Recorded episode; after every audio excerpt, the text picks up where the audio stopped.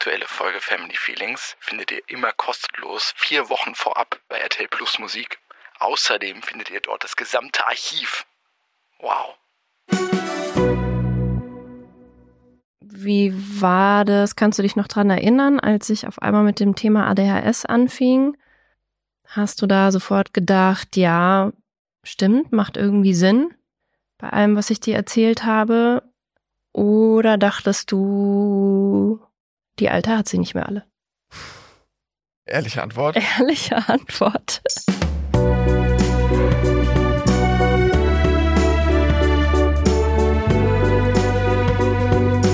Family Feelings Mit Marie Nasemann und Sebastian Tigges.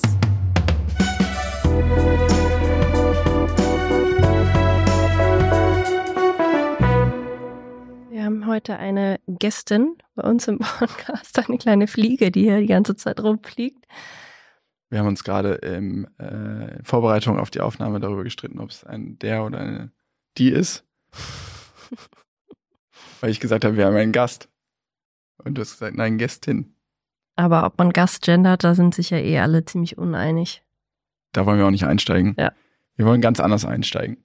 Unser Sohn hat gestern, der hat so ein neues Spielzeug von uns bekommen und der hat es dann immer so alles auf den Arm genommen und ist ein paar Schritte gerannt, hat dann alles so durch die Gegend geschmissen, hat gesagt, oh nein, alles hingefallen.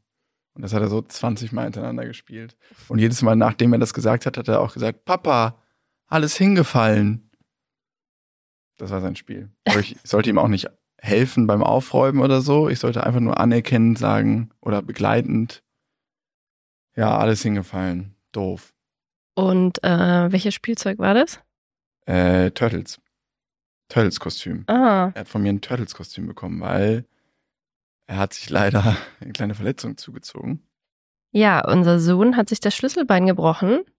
Wir haben draußen bei uns im Hof so ein Outdoorbett, das ist so einen halben Meter hoch. Und da ist er runtergekullert von dem Outdoorbett auf den Holzterrassenboden und steckte dabei aber in so einer knallgrünen Ikea-Krabbelröhre, wer die kennt. Und konnte sich deshalb nicht so richtig gut abstützen und muss irgendwie auf die Schulter geknallt sein. Und das Schlüsselbein ist durch. Also das Bett ist jetzt nicht zwei Meter hoch. Die Bettkante ist ein normales Bett. Also es sind 30 Zentimeter max. Mm. Schon sehr unglücklich gefallen, offensichtlich. Naja. Passiert wohl er- öfter mal. Jetzt hat er so einen, ähm, so einen knallgrün schwarzen, ja nicht Verband, was ist denn das? So eine, So ein Rucksackverband heißt So ein das, ne? So eine. Schlinge eigentlich. mhm. Aber eine etwas aufwendigere Schlinge noch mit Fixierung um die Hüfte und so weiter und so fort. Die sorgt dafür, dass er den Arm nicht bewegen soll und kann. Da war er jetzt zu Anfang nicht nur begeistert von. Mhm. Und dann habe ich ihm versucht zu erklären, dass das ähm, was richtig Cooles ist. Und das fand er dann auch nicht so cool. Und dann habe ich irgendwie gedacht, ja, vielleicht ist das ja ein Gadget, ein Turtles-Panzer. Er hat so ein, haben wir ihm mal gekauft, so ein Vintage-T-Shirts von den Turtles. Mhm. Ich weiß gar nicht, ob alle HörerInnen die Turtles kennen, aber für mich war das halt in meiner Kindheit ein sehr großes Thema. Und um ihm das glaubhaft zu machen, er hat es dann schon, es hat dann was in ihm bewegt, er hat dann gesagt, ah, cool, dann Mhm. wollte er es anziehen. Und ich hatte dann spontan die Idee, um ihm das glaubhaft zu machen, so ein, so ein Kostüm, Karnevalskostüm, Turtles Panzer zu kaufen, den ich dann da dran mache, noch fixiere. Ich habe extra, es gab von allen Turtles das Kostüm und jeder Turtle hat eine eigene Waffe, ne? Mhm. Äh, Raffaello hat, glaube ich, so, ich leider vergessen, wie das heißt. Früher wusste ich es unter so Handdolche, dann hat einer so ein Chaco, äh, also so eine Kette mit so zwei festen Gliedern, mit denen man so zuschlägt. Oh Gott. Einer hat so ein richtiges Schwert, einer hat so einen langen Stab. Ich weiß schon, warum das heute nicht mehr läuft, die Kindersendung. Das läuft, glaube ich, noch. So war ein Kinofilm sogar neulich. Echt? Das gibt's Ah. alles noch. Das Ding ist ja, es ist herumgebaut um Mutationen. Die Turtles sind ja eine Mutation. Da ist Mhm. irgend so ein ominöse Flüssigkeit, ist irgendwo ausgetreten in der Fabrik und in die Kanalisation geflossen. und hat aus einer Ratte und vier oder fünf Schildkröten, ich glaube vier, eben die Turtles und Meister Splinter gemacht. Mhm. Das sind äh, Karate, also Meister Splinter ist Karate-Meister und die sind auch Ninjas, deswegen Ninja Turtles. Und hat aber, glaube ich, auf deiner Seite auch zu diesen Bösewichten. Also keine Sendung für Dreijährige, aber unser Sohn weiß trotzdem, wer die Turtles sind. Ja, durch das T-Shirt. Ja. Und ich könnte mir vorstellen, dass es ja eigentlich, also ich damals mit meinem, ich hatte so einen Gips, weiß ich noch, mit meinem Finger und ich wollte ihn irgendwie lila haben. Du konntest dir ja früher eine Farbe aussuchen und ich hatte so den ersten Teil lila und dann ist denen aber die lila Farbe ausgegangen und der Rest wurde dann blau. Und ich war sehr stolz auf diesen Gips. Es war schon früher in der Klasse so cool, wenn jemand, Mir, ne? ja, wenn jemand mit gebrochenem Arm oder so ankam, Mhm. war man ja schon ein bisschen der Star. Insofern äh, glaube ich schon auch, dass unser Sohn in der Kita wahrscheinlich ein ziemlicher Star war mit seinem Anzug. Hm, das kann sein. Dass alle zu ihm hingehen und fragen, was ist passiert, was hast du gemacht und so. Ich kann mir vorstellen, dass es unserem Sohn eigentlich ganz gut gefallen hat, so im Mittelpunkt zu stehen. Ja. Heute Morgen wollte er ihn wieder nicht anziehen, aber nach einer kurzen Erläuterung hat er ihn dann wieder angezogen. Mhm. Ich, ich, ich wollte mir immer den Arm brechen. Ich wollte natürlich gerne den rechten Arm gebrochen haben, Das weil da mussten wir ja nicht mitmachen. in der Schule. Hausaufgaben machen, nicht mitschreiben. Mega geil. Ja. Aber du hast dich nicht selber auf deinen Arm gestürzt. Ich habe es versucht, aber ich bin unbreakable. Meine Schwester dagegen, liebe Grüße, hat sich ungefähr 8000 Mal den Arm gebrochen. Das war immer so ein Running Gag. Die ist mal den hingefallen. gleichen oder? Nee, ich glaube unterschiedlich. Die ist hingefallen, war völlig normaler Sturz, damals in der Bretagne, auf den Arm, hat hochgeguckt, hat gesagt, ja, Arm ist gebrochen. War auch. Also die hat damit ein bisschen mehr Erfahrung. Ich glaube, zwei oder dreimal hat sie den Arm gebrochen. Krass. Ja, aber in dieser Folge geht es nicht um körperliche Brüche. Das wird auch schnell wieder verheilen. Zum Glück Genau. hat er keine großen Schmerzen. Also es war jetzt kein, keine Riesensache, zum Glück.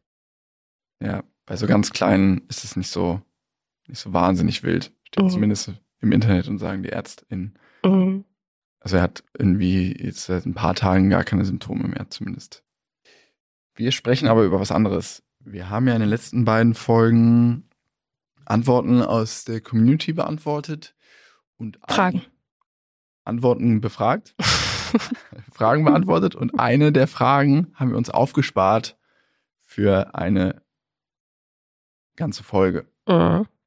weil wir schon länger darüber sprechen wollen, weil nicht nur in diesem Rahmen jetzt viele Fragen dazu kamen, sondern auch schon länger bei Instagram, wie wir als Paar quasi auf diese Diagnose reagiert haben, was das mit uns gemacht hat und was, Also die ADHS-Diagnose, die ich vor ein paar Wochen bekommen habe.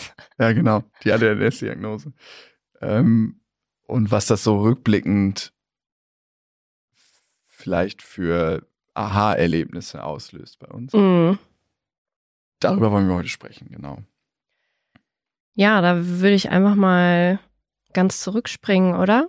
Ähm, wie war das? Kannst du dich noch dran erinnern, als ich auf einmal mit dem Thema ADHS anfing? Weil ich das, ja, angefangen habe, mich zu informieren und so. Und gemerkt habe, da gibt's viele Parallelen.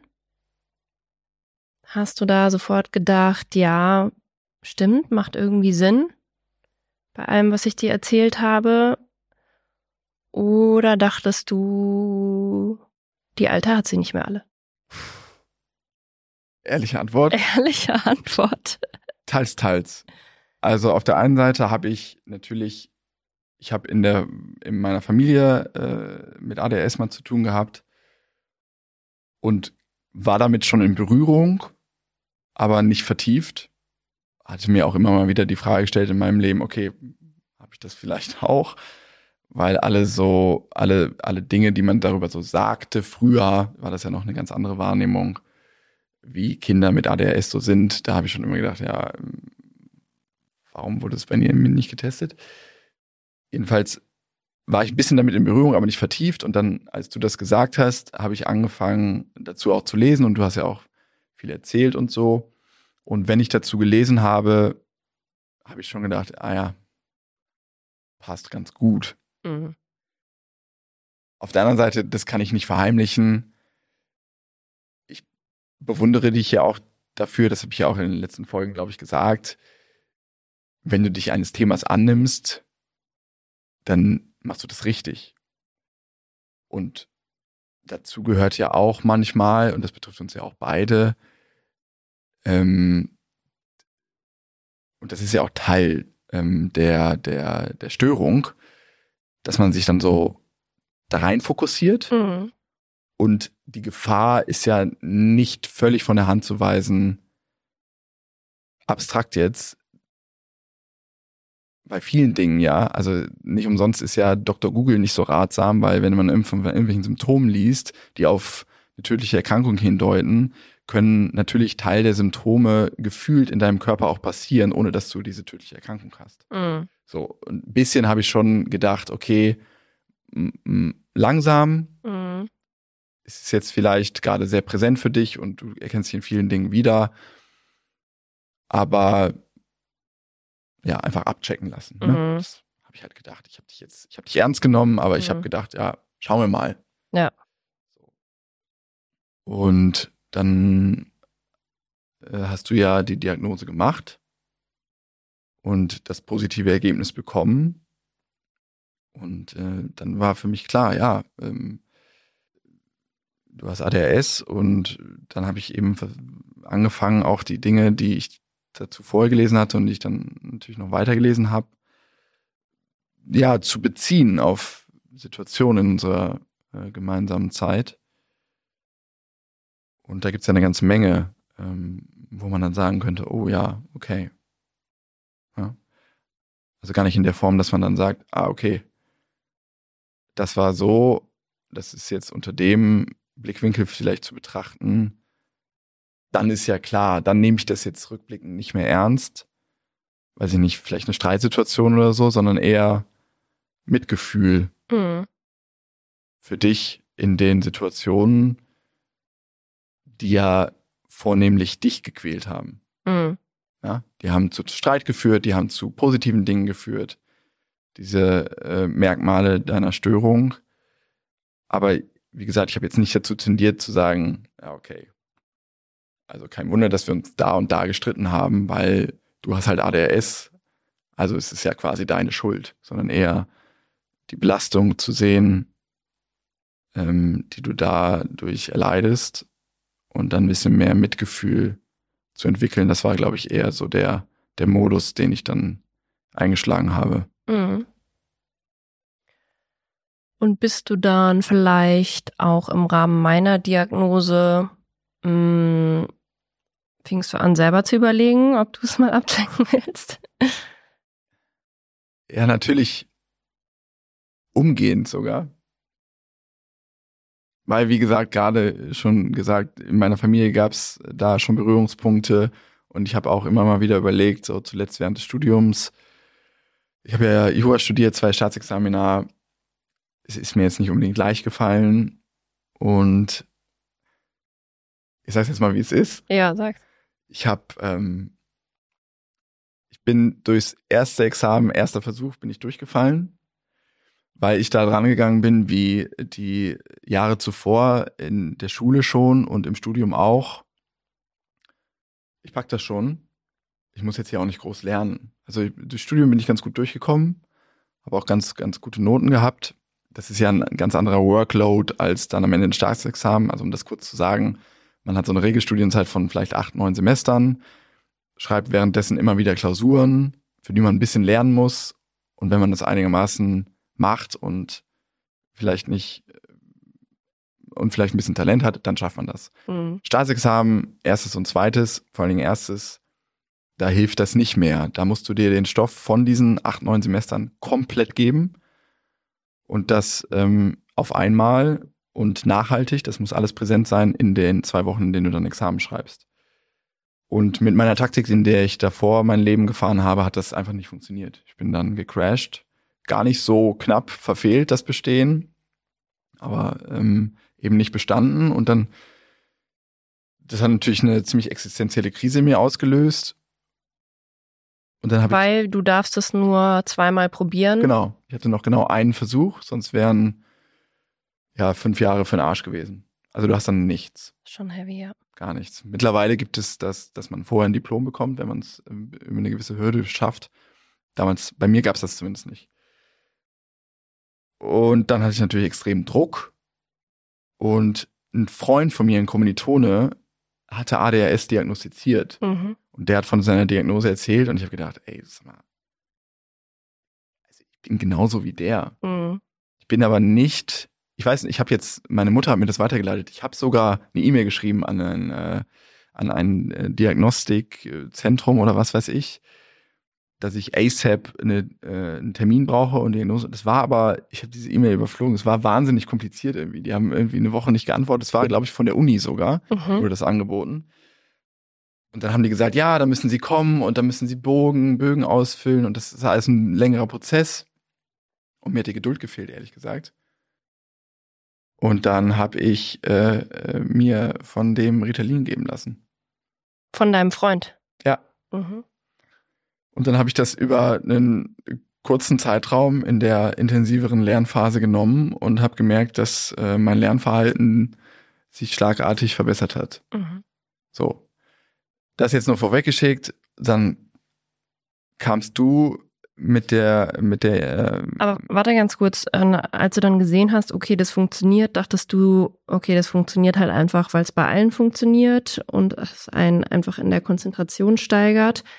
Oder, oder wieso hast du nicht danach noch probiert, eine ADHS-Diagnose zu machen? ja, das ist eine gute Frage. Ich habe das, ich glaube, ich verstehe das jetzt, weil ich habe das an sich in meinem Leben nicht wahrgenommen, diese Einschränkung. Mhm. Ich habe das nicht in Verbindung gebracht mit dem Leiden, das ich in der Schule hatte. Da hieß es halt immer, ich bin ein Clown, Zappel Philipp und Zappel Philipp weniger, aber ein Clown und stinkefaul. Mhm. Also der, der, das, es hieß immer über mich, der Sebastian, das ist echt schade, der ist echt schlau, aber der macht halt nichts, der hat keinen Bock. Mhm. Und das war mein Selbstverständnis. Das war einfach, ja, so bin ich. Mhm. Ähm, und deswegen habe ich nicht, als es dann funktioniert hat mit dem Lernen im Staatsexamen mit Ritalin, diesen, diese Brücke gebaut. Mhm. Ich habe einfach gedacht, ja, ich habe es auch nicht, ich habe auch nicht gedacht, das funktioniert, also habe ich ADHS, so schlau Mhm. war ich einfach nicht. Ich habe einfach gemerkt, okay, das hilft mir extrem beim Lernen. Es hat aber auch unangenehme Nebeneffekte. Ich habe stark, ge- stark geschwitzt. Mhm. Und deswegen war das Thema für mich dann durch nach dem, nach der Lernphase. Und das habe ich im zweiten Examen genauso gemacht. Und dann aber auch nie wieder drüber nachgedacht. Also klar, ab und zu ist mir das so in den Kopf gestiegen. Vor allen Dingen in den letzten Jahren im, im Rahmen der Therapie ja auch, aber wie das leider bei vielen Dingen in meinem Leben in der Vergangenheit so war, bin ich nicht den Schritt gegangen, um dann nochmal da reinzugehen. Mhm. So, als du dann damit um die Ecke kamst, habe ich das nochmal stärker präsent gehabt und habe mich damit beschäftigt und wirklich rein zufällig hat äh, habe ich im Rahmen der Therapie dann, glaube ich, zwei, drei Wochen später das Thema drauf gebracht oder so und dann haben wir halt intensiv darüber gesprochen, mein Therapeut und ich. Ja, und dann haben wir den Test gemacht. Also ist es mir jetzt ehrlich gesagt ein bisschen unangenehm, weil ich will jetzt nicht, ich will jetzt nicht in deinem Windschatten jetzt alle sagen, ah, jetzt hat der es auch, weißt du? Jetzt will er es auch haben oder so. Mhm. Ähm, ohnehin ist es ja in der Öffentlichkeit, also ich bewundere das sehr, dass du damit so rausgegangen bist, weil die Reaktionen, die dann kommen, sind ja nicht immer nur supportive, sondern Mhm. auch so, ja klar, Modegag und so. Mhm. Und deswegen ist mir das auch ein bisschen unangenehm, darüber zu reden. Aber ja, Diagnose war dann positiv. Also wir können beide mh, jetzt mit mehr oder weniger Erfahrung rückblickend äh, vielleicht Dinge einordnen. Mhm. Gut, also haben wir jetzt beide eine ADHS-Diagnose seit diesem Frühjahr, Sommer. Und was würdest du sagen, wie hat sich das bei uns eigentlich in der Beziehung bisher ausgewirkt? Oder erstmal, wie war die Diagnose für dich? Vielleicht noch, bevor wir über die Beziehung sprechen. Ehrlich gesagt war es eine Riesenerleichterung. Mhm. weil in der Folge dann Dinge eingeordnet wurden im Rahmen der Therapie.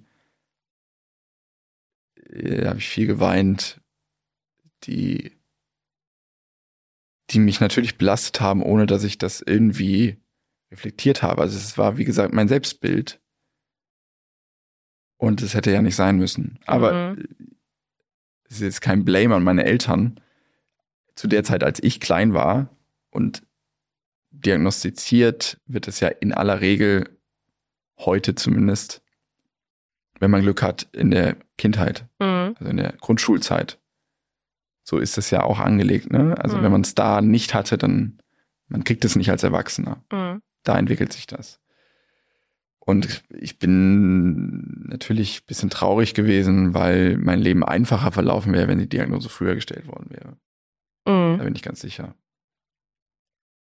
Also erstmal ist es ja kein Wunder, dass wir uns gefunden haben und so gut verstanden haben, weil es ja bewiesen ist, dass neurodivergente Menschen sich extrem gut verstehen und halt natürlich auch viel mehr Verständnis füreinander haben, viel mehr checken, was dem anderen vielleicht zu viel ist oder ähm, die wirren Gedanken irgendwie nachvollziehen können, äh, die Emotionen auch. Also sind ja beide auch Menschen, die sehr starke Emotionen haben, würde ich mal meinen.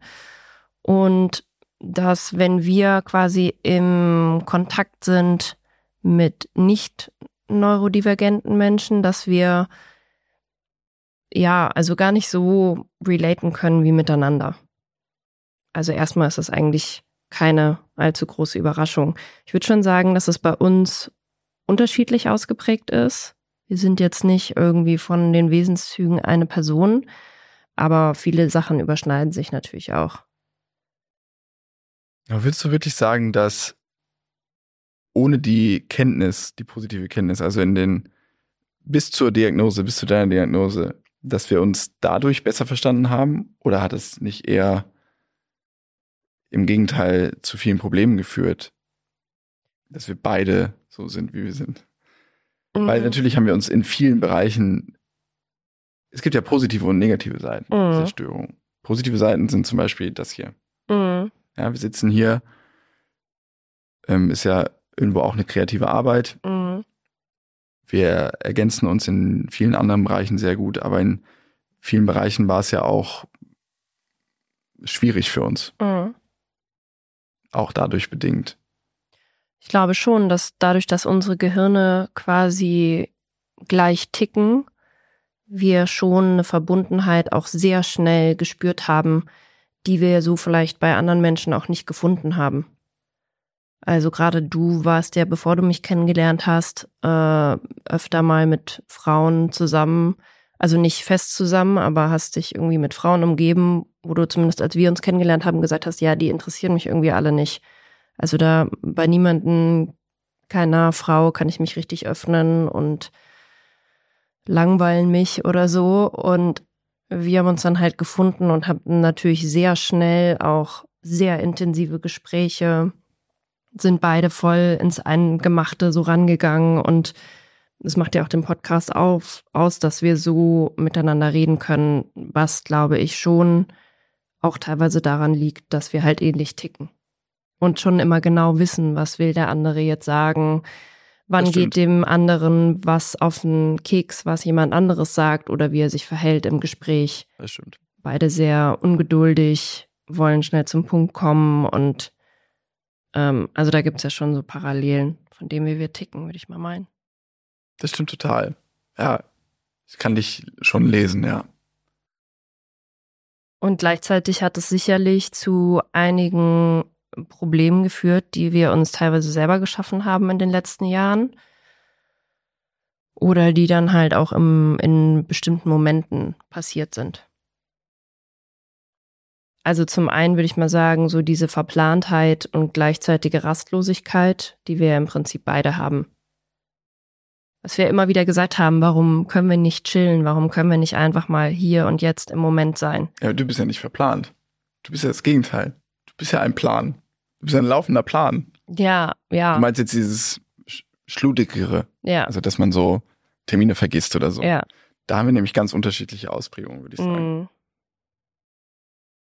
Ähm, also bei dir ist es stärker ausgeprägt, dass du so, bei dir ist es ja wirklich häufiger passiert, dass du so Termine vergessen hast. Mhm. Das ist mir, würde mir nicht so schnell passieren. Du hast eher die Neigung, dein Leben zu planen und dementsprechend zu gestalten. Und ich kann das nicht so gut. Oder habe nicht die Neigung dazu. Ähm aber diese Rastlosigkeit, die du angesprochen hast, die, die haben wir beide Mhm. stark ausgeprägt. Und nicht nur in dem, was wir eben wirklich geschaffen und gemacht haben in den letzten Jahren, sondern auch diese gedankliche Rastlosigkeit. Ja, Also, dass wir zur Paartherapie sind und danach ist es uns ja beiden so quasi der Kopf explodiert. mhm. So, oh mein Gott, oh, das ist so krass und die Erkenntnis und die und die und jetzt macht alles einen Sinn. Und am nächsten Tag war alles so gefühlt weg. Und wir waren so, äh, was genau haben wir jetzt eigentlich nochmal besprochen? Also eigentlich auch eine ständige Überlastung unserer Hirne mit Gesprächen über uns und unsere Psyche. Das war, glaube ich, schon teilweise auch too much. Teilweise ist gut. Also ich lerne ja gerade sehr viel über die letzten 20 Jahre quasi, aber äh, natürlich auch insbesondere über die letzten sechs Jahre und was wir so gemacht haben und so, hat ja äh, sehr schöne positive Dinge hervorgebracht. Primär unsere Kinder. Aber der Modus, wie wir es gemacht haben, hat ja leider zu starker Erschöpfung Mhm. geführt. Und das ist für mich der Hauptpunkt, wie und wo ADHS sich bei uns beiden auf die Beziehung ausgewirkt hat. Mhm.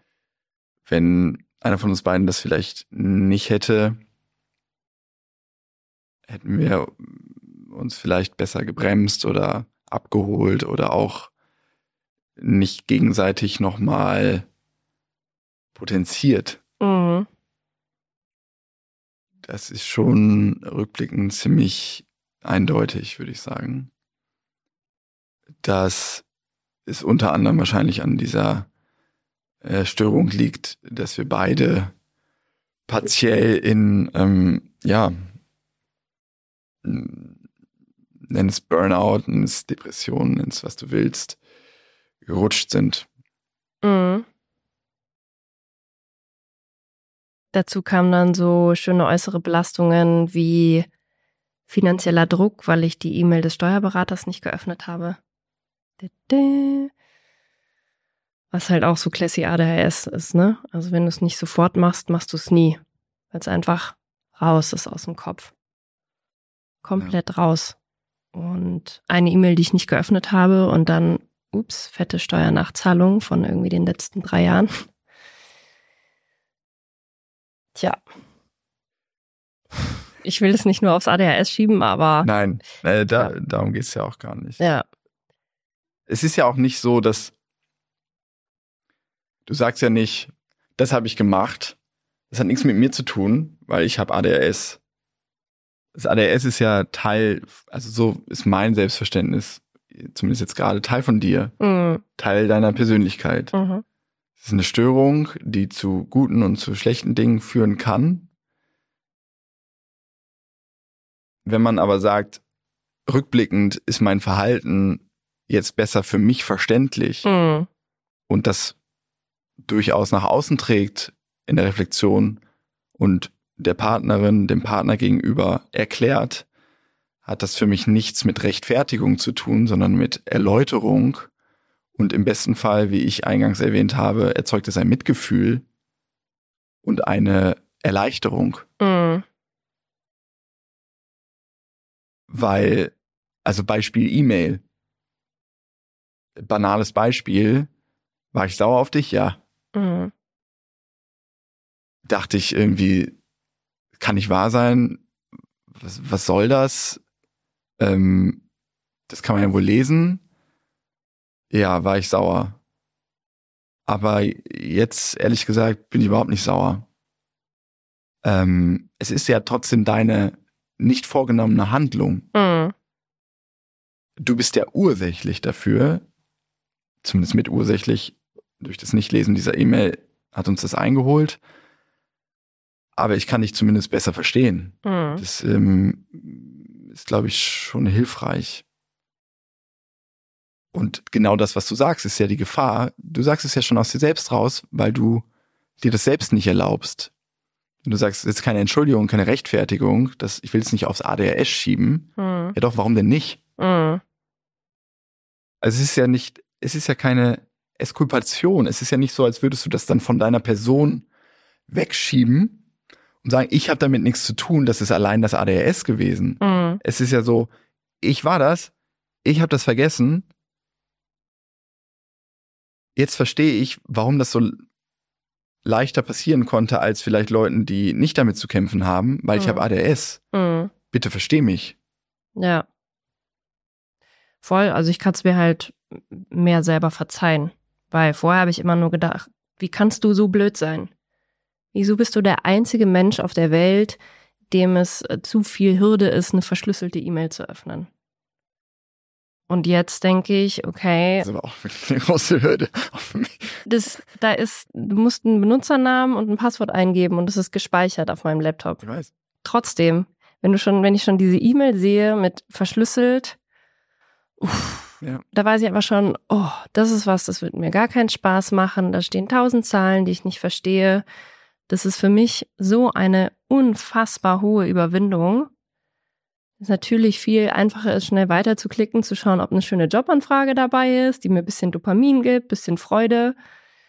Und jetzt, dadurch, dass ich es aber weiß, kann ich zum einen sagen, nicht nur eben, du bist so doof, du bist so doof, du hast dein Leben nicht im Griff, sondern wenn jetzt eben E-Mails kommen, die verschlüsselt sind, kann ich halt eine bewusstere Entscheidung treffen und weiß halt, okay, Marie, wenn du diese Mail einfach weiterklickst, nicht markierst, ähm, heißt es, die ist weg für immer. Die wird nie wieder in deinem Kopf auftauchen. Selbst wenn du sie markierst, weil ich habe so ungefähr 3000 markierte E-Mails, weiß ich nicht, ob ich die irgendwann in meinem Leben nochmal durchgucke. Ähm, du musst es eigentlich sofort machen, sonst war es das. Keine Chance. Oder die zumindest auf deine To-Do-Liste schreiben, wobei die auch leider jede Woche länger wird und nicht unbedingt kürzer, aber äh, zwischendurch habe ich wieder Tage, da schaffe ich es, einige To-Dos abzuarbeiten. Insofern ist es noch nicht komplett uferlos wie früher. Ähm, ja, jetzt kann ich halt besser reagieren auf das, was jetzt kommt, halt. Ja. Mit der Diagnose und das halt besser einordnen. Und vorher war ich immer so, nein, du musst dich einfach mehr anstrengen. Ja, und das ist ja das, was in die Erschöpfung treibt. Mhm. Dieses, was ist los mit mir? Warum kann ich das nicht? Warum will ich das nicht? Ich bin falsch, ich bin schlecht, ich bin einfach nur zu faul. Jeder kriegt das doch wohl hin. So zumindest bei mir. Dieses Selbstbeschämende. Was waren denn bei dir so typische Situationen, die du jetzt im Nachhinein anders bewerten würdest? Wo du dich so abgewertet hast? Naja, wie gesagt, die, die Schullaufbahn, dass ich faul bin. Ähm, ich habe keine Top-Top-Examina. Das habe ich auch mit mir rumgetragen. Echt? Aber da könnte man jetzt auch sagen, okay, da war dann der Anspruch an dich selber vielleicht auch zu hoch. Würde ich nicht sagen. Nee? Also vom Intellekt hätte ich das geschafft. Nein, Spaß. Aber ja, natürlich war der Anspruch zu hoch, aber das Mhm. gehört ja auch irgendwie dazu, oder? Also, nee, das gehört nicht dazu. Weiß ich nicht. Das, ist, das hat andere Gründe. Mhm. Mm, Weil das ist immer noch manchmal meine Sorge, dass ich denke, vielleicht habe ich halt auch zu hohe Ansprüche mir selber gegenüber, dass ich halt, äh, wenn ich irgendwelche Sachen vergessen oder verplant habe, mich halt so krass dafür verurteilt habe, weil ich quasi Perfektion von mir selber erwarte. Dass es gar nicht so schlimm ist äh, mit den Sachen im Vergleich zu anderen Leuten mit ADHS. ja, das kommt dann wahrscheinlich in deinem Fall erschwerend einfach hinzu, oder? Mm, Hm, muss ja nichts mit der Störung zu tun haben, sondern mit Prägung oder äh, was weiß ich was. mm, Aber das war jetzt auch nicht mein größtes Problem, der Perfektionismus, wie du weißt. Also ich hätte mir gerne, ich hätte lieber bessere Noten gehabt, aber es hat ja auch gepasst. Ähm, andere, also mein Hauptthema ist schon die Impulsivität. Mhm. Die ist bei mir sehr stark ausgeprägt. Das hat zu vielen unschönen Momenten in meinem Leben geführt, ähm, auf die ich nicht stolz bin. Aber es ist ja, es sind nicht nur diese Momente gewesen, sondern es begleitet einen ja durch den ganzen Tag. Mir fällt es, also es ist für mich fast unmöglich, eine Nachricht zu bekommen auf mein Handy und nicht sofort zu antworten. Mhm. Also quasi das Gegenteil von dem, was du gerade beschrieben hast. Ich hab, bei E-Mails habe ich das auch. Mhm. Also vor allen Dingen bei so E-Mails, wo ich sofort sehe, okay, schwieriges Thema Mhm. oder nicht so geil, will ich weghaben, will ich nicht, will ich nicht lesen, aber alles, was so auf mein Handy rauscht, Mhm. will ich sofort lesen, aber nicht, weil mich das jetzt dringend interessiert, weil ich neugierig bin, sondern eher, weil ich denke, da könnte jemand hinterstehen, hinter dieser Notification, der jetzt ab jetzt auf meine Antwort wartet. Mhm. Und ich kann den nicht warten lassen. Das ist so ein Impuls, wie gesagt, nur so ein Beispiel von vielen Dingen im Alltag, wo ich keine, ich, ich habe einfach sehr lange Zeit eine sehr mangelhafte Impulskontrolle gehabt. Mhm. Weil es dir auch Dopamin gibt, so WhatsApp-Nachrichten, Das gibt jedem Dopamin. Ähm, Likes bei Insta. da, da, darauf sind die sozialen Medien angelegt. Mhm. Das ist ja auch immer die Kunst, nicht zu sagen, ich habe das, ich habe ADHS und gleichzeitig zu sagen, alle, die das, diese Störung nicht haben, die kennen das ja nicht. Mhm. Es gibt ja, Die haben das auch. die haben es Voll. auch. Ähm, Aber es ist nochmal schwieriger für dich, dem der Dopaminausschüttung zu widerstehen.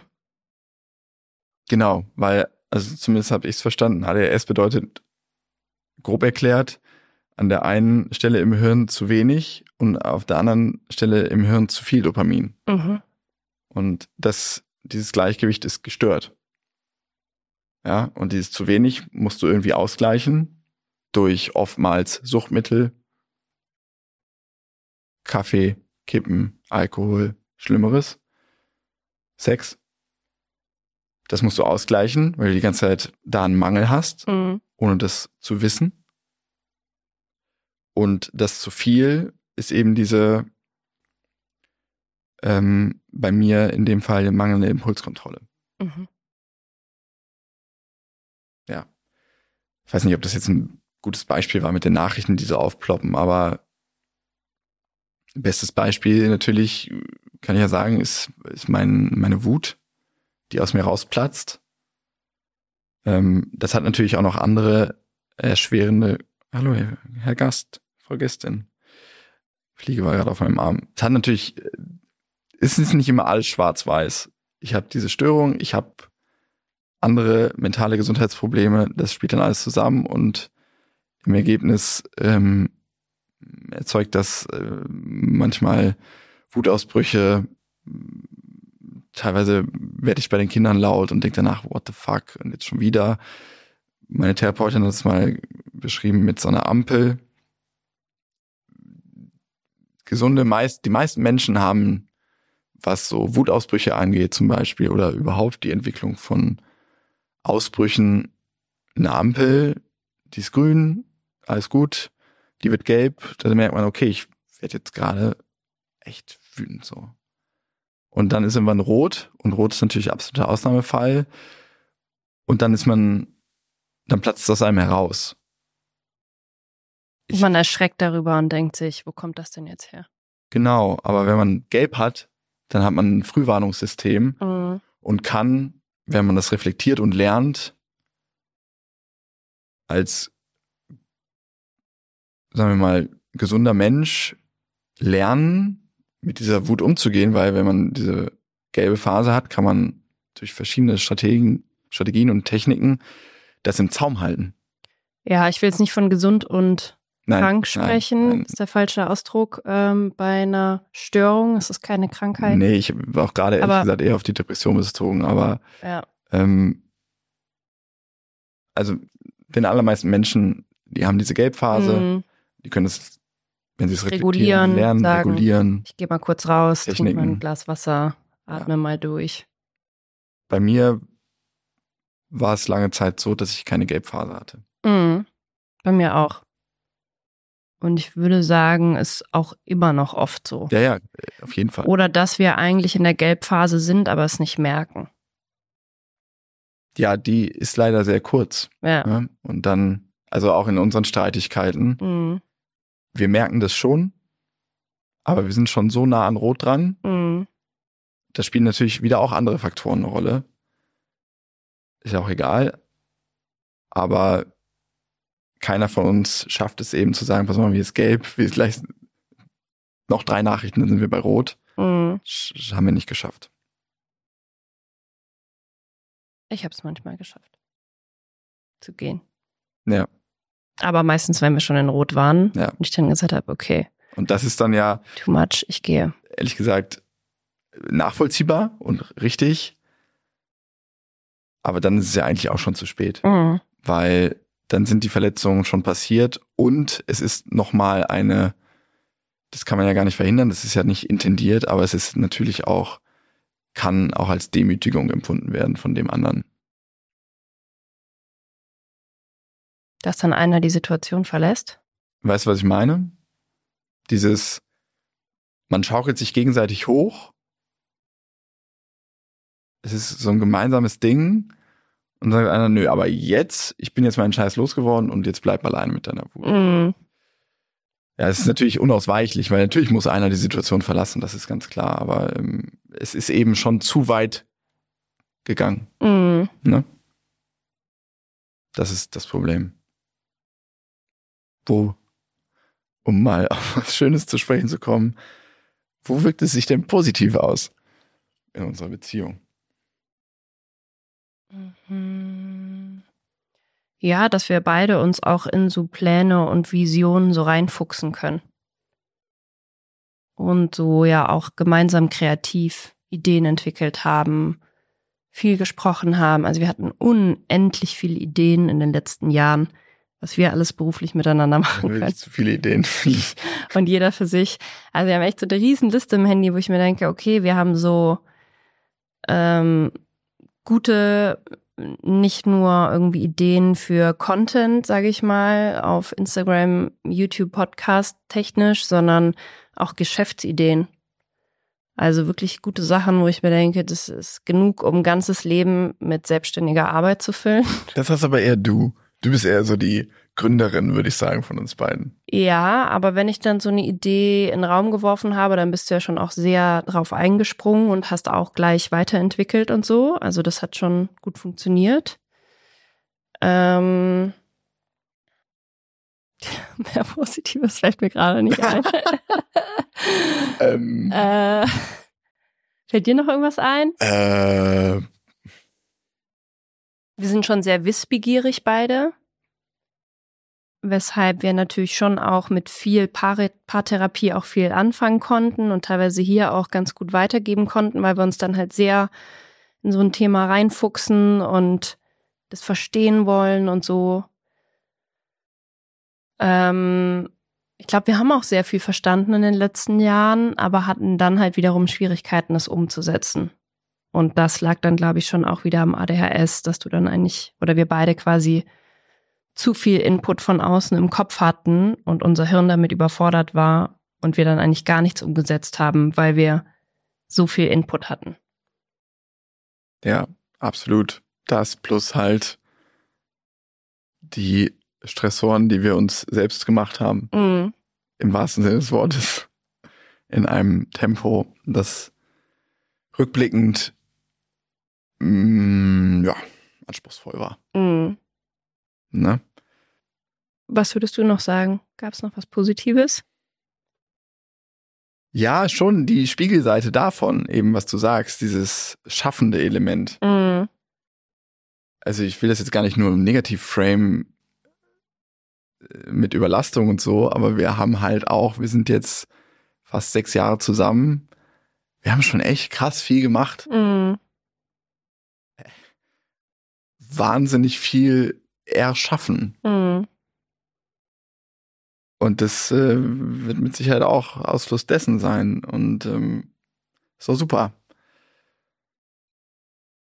können wir ja stolz drauf sein. Mhm. Was würdest du sagen, weil ja oft die Frage aus der Community kam, so wie ist es mit einer neurodivergenten Person zusammen zu sein? ist wahnsinnig anstrengend. Ja, ist so. Was, also, was denn? Kann ja auch positiv anstrengend sein. Das haben wir ja, habe ich, glaube ich, in der letzten Folge auch äh, deutlich geäußert. Du machst mich oft, oft, oft wahnsinnig. Überforderst mich, strengst mich an, regst mich auf aber auf der anderen Seite, ja, finde ich dich inspirierend, faszinierend und liebevoll. Und das ist ja auch alles Teil dessen von Mhm. dir. Und es ist ja nicht ein Bereich im Hirn, der nicht funktioniert und der nicht auf alles ausstrahlt. Es strahlt ja auf alles aus, würde ich mal sagen. Und ähm, ja, ich äh, lieb dich halt so, wie du bist und äh, mit all diesen Seiten und äh, gut und schlecht.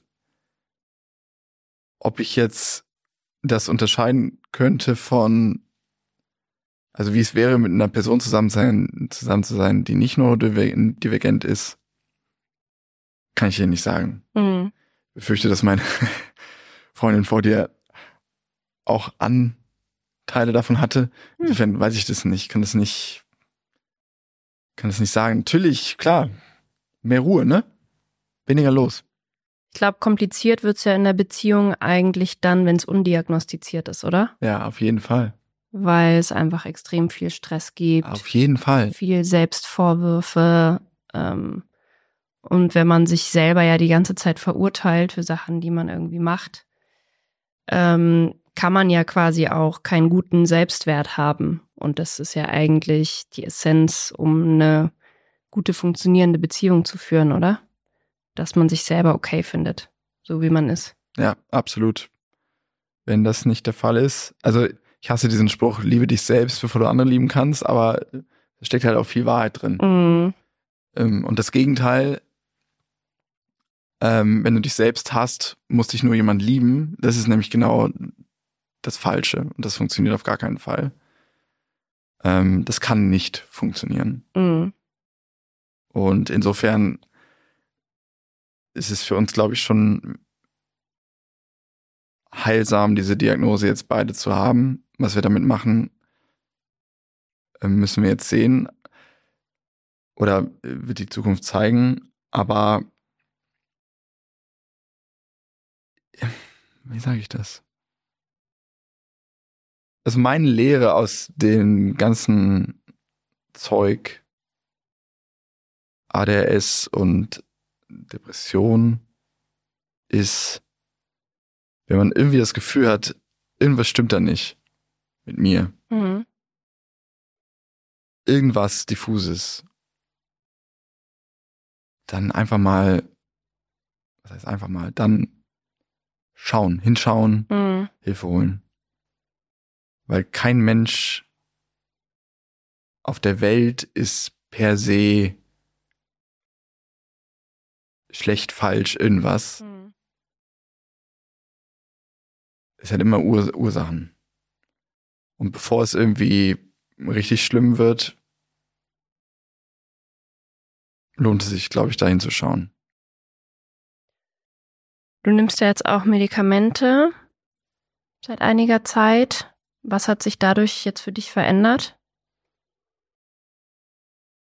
Ich mache das jetzt noch nicht so lange. Ich weiß nicht, ähm, ich bin noch nicht so weit, das zu Ende gedacht zu haben. Ich habe aber schon, es sind schon starke Andeutungen da, dass sich Dinge äh, ziemlich schnell verändert haben. Ich habe, mir gelingt es schneller, weit überwiegend zumindest, aus Gedankenspiralen auszusteigen. Mhm. Ich bin nicht mehr so gehetzt, beziehungsweise ich bin schnell gehetzt und steige dann aber aus. Ich bin aber auch noch schnell wütend, kann aber da auch schneller aussteigen. Ich bin schärfer in meinen Gedanken. Ich kann Dinge wieder zu Ende denken. Und zwar nicht, weil, genau, weil das jetzt nicht mehr so ist, dass ein Gedanken den anderen so greift und jagt und dann kommen sie alle wieder und drehen sich im Kreis und das den ganzen Tag. Das ist deutlich weniger geworden. Mhm. Und das alleine alles ist schon eine wahnsinnige Entlastung. Das dauert natürlich, bis sich sowas einpendelt und dann äh, wirksam wird im Leben. Ne? Es ist ja, also ich bin jetzt kein neuer Mensch. Mhm. Die Effekte werden langfristig sein, aber das ist jetzt das gerade, was ich wahrnehme, ja. Und Mhm. bei dir? Ja, auch. Also, dass mich die Sachen, die ich machen muss, nicht mehr so erschlagen. Würde jetzt nicht sagen, dass ich weniger mache als irgendwie vor einem halben Jahr, aber es kommt mir sehr viel weniger vor. Weil ich mir halt denke, okay, da ist halt meine To-Do-Liste, trage ich meine Sachen ein und wenn ich halt Zeit habe, arbeite ich die ab und ich gönne mir mehr Pausen. Denke mir, ist auch okay, wenn ich mich jetzt einfach mal in einen Café setze und ein Buch lese. Ähm, ich gehe viel strukturierter vor. Also vorher habe ich zum Beispiel hier im Büro, es war immer für mich sehr schlimm, im Büro zu sein, weil es hier immer Baustellen gibt. Sachen, die aussortiert werden müssen, die entsorgt werden müssen, die geöffnet werden müssen. Und vorher bin ich reingekommen und habe nur die ganzen Baustellen gesehen und also hätte direkt am liebsten angefangen zu heulen, weil ich mich dann auch gleichzeitig wahnsinnig reingesteigert hätte und darüber aufgeregt hätte, dass ich jetzt die Einzige bin, die hier wieder alles machen muss und so. Und jetzt kann ich die Sachen halt liegen lassen und mir denken, ja, wenn ich mal Zeit habe, mache ich das. Aber jetzt setze ich mich irgendwie an meinen Laptop und arbeite einfach meine Sachen irgendwie ab. Das ist ziemlich gut. Voll gut. Und ähm, ja, auch, dass ich eben Sachen klarer sehe, sehe, Sachen auch eher umsetzen kann, die ich in der Einzeltherapie lerne, so simple Sachen wie mach um 21.30 Uhr dein Handy aus, damit du eine bessere Schlafqualität kriegst. Ähm, dass ich eben nicht noch bis kurz vorm Einschlafen den Instagram-Dopamin-Kick mir abholen will. Also es gelingt mir auch nicht jeden Tag, muss ich sagen, aber immer besser. Ähm, ja, und dass ich halt nicht mehr diese Rastlosigkeit habe, nicht ständig meine, irgendwas in meinem Leben verändern zu müssen.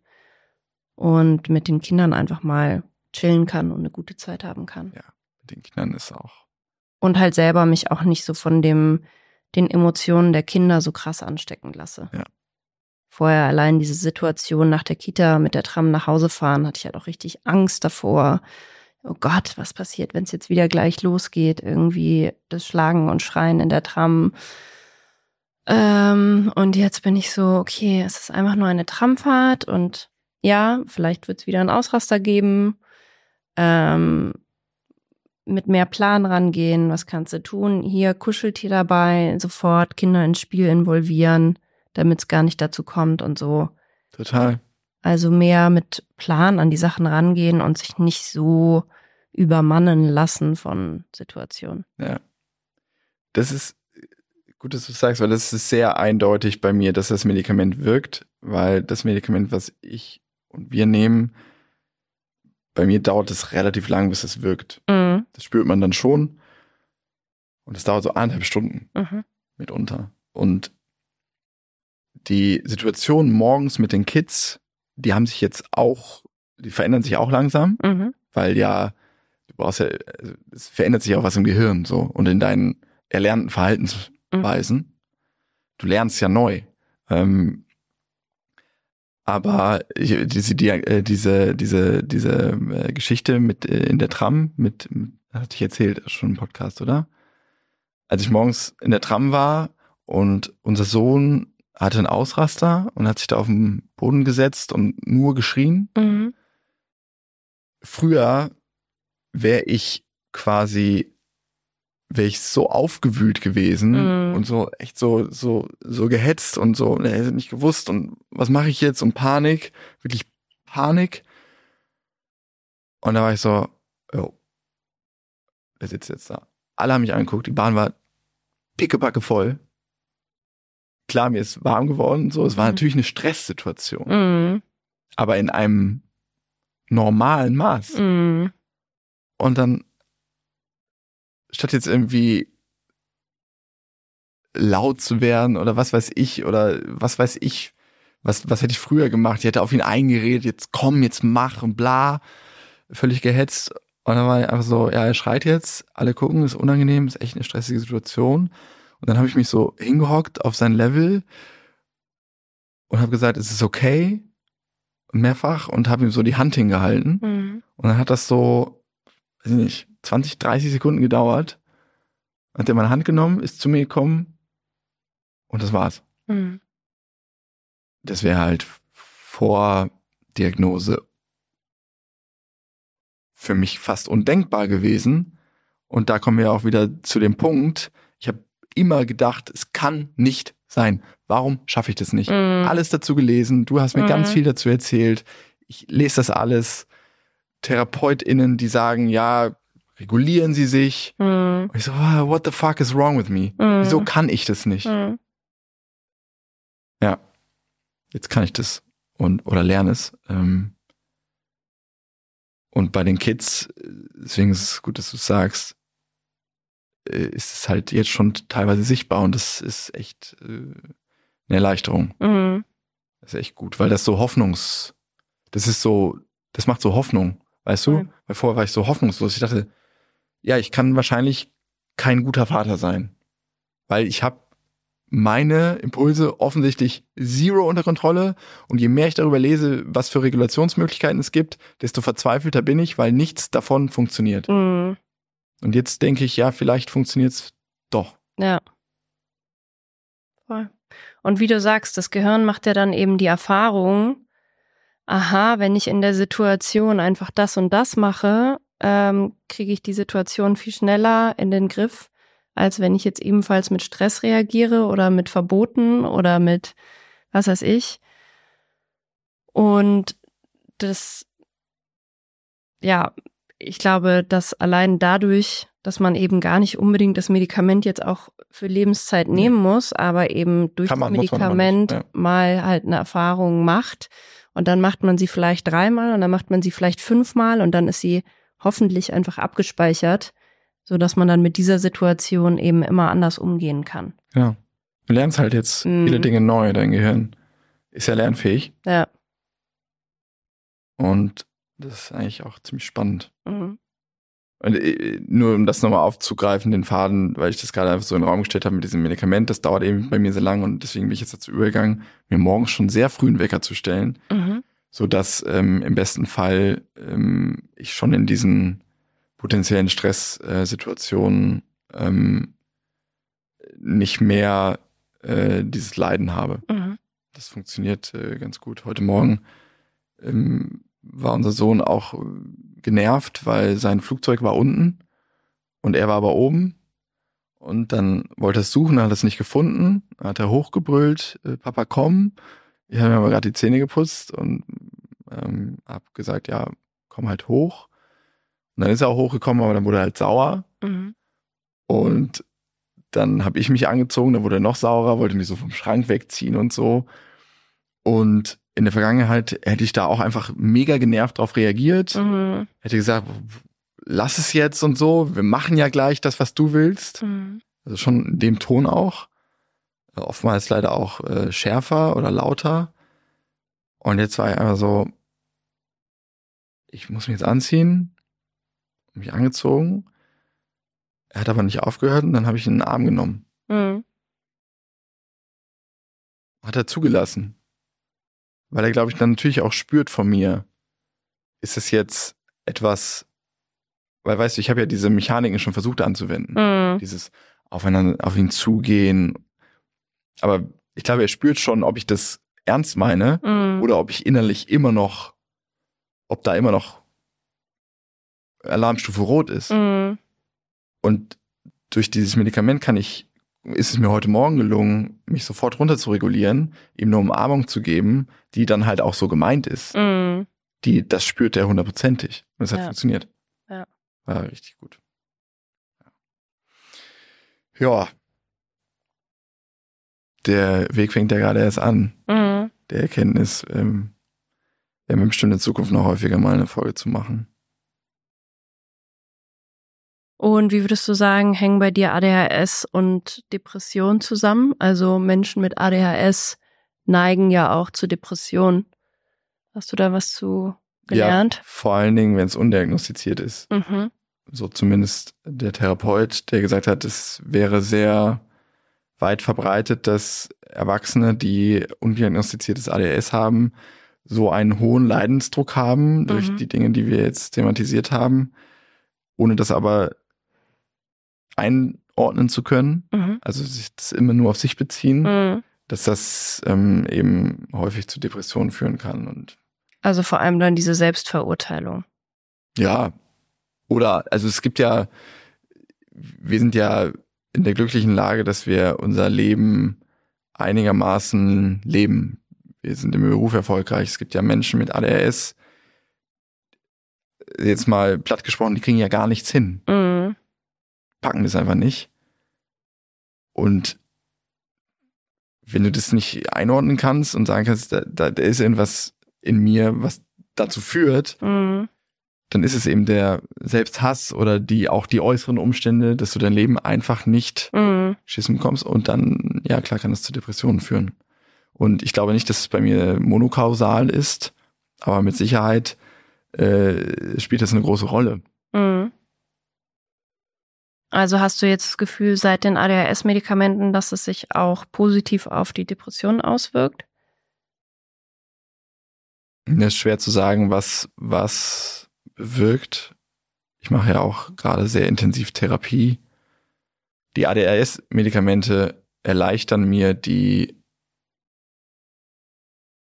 die Hausaufgaben meiner Depression zu erledigen. Mhm. Das ja. Also, dass du dich schneller überwinden kannst, Dinge zu tun, die dir gut tun. Genau. Dass Mhm. ich, ähm, banales Beispiel, ich meditiere jetzt jeden Tag seit zwei Wochen. Das fällt mir jetzt leicht. Mhm. Und das hilft, natürlich hilft es. Man, also ich kriege meine Depression nicht nur in den Griff, indem ich jetzt äh, ADHS-Medikamente schmeiße, das nicht. Mhm. Aber es ist auf jeden Fall ein großes Puzzleteil. Mhm. Ja, cool. Dann mal sehen, wo die Reise so hingeht Ja, für uns zwei ADHSlerInnen. schauen wir mal, bleibt spannend. Mhm. Also ich hoffe ja, dass das Schönste wäre eigentlich, wenn, das war ja bei dir der Fall, über Julia, wenn man auch nur einen Menschen erreicht mit so einer Folge, der denkt, oh, warte mal, irgendwie, das kenne ich doch. Und dann Hilfe sucht, Mhm. das kann so ein Leben schon verändern. Und das ähm, finde ich, finde ich irgendwie ganz schön, diesen, diesen Gedanken. Voll. Insofern, hört euch das an, Mhm. schaut in euch rein.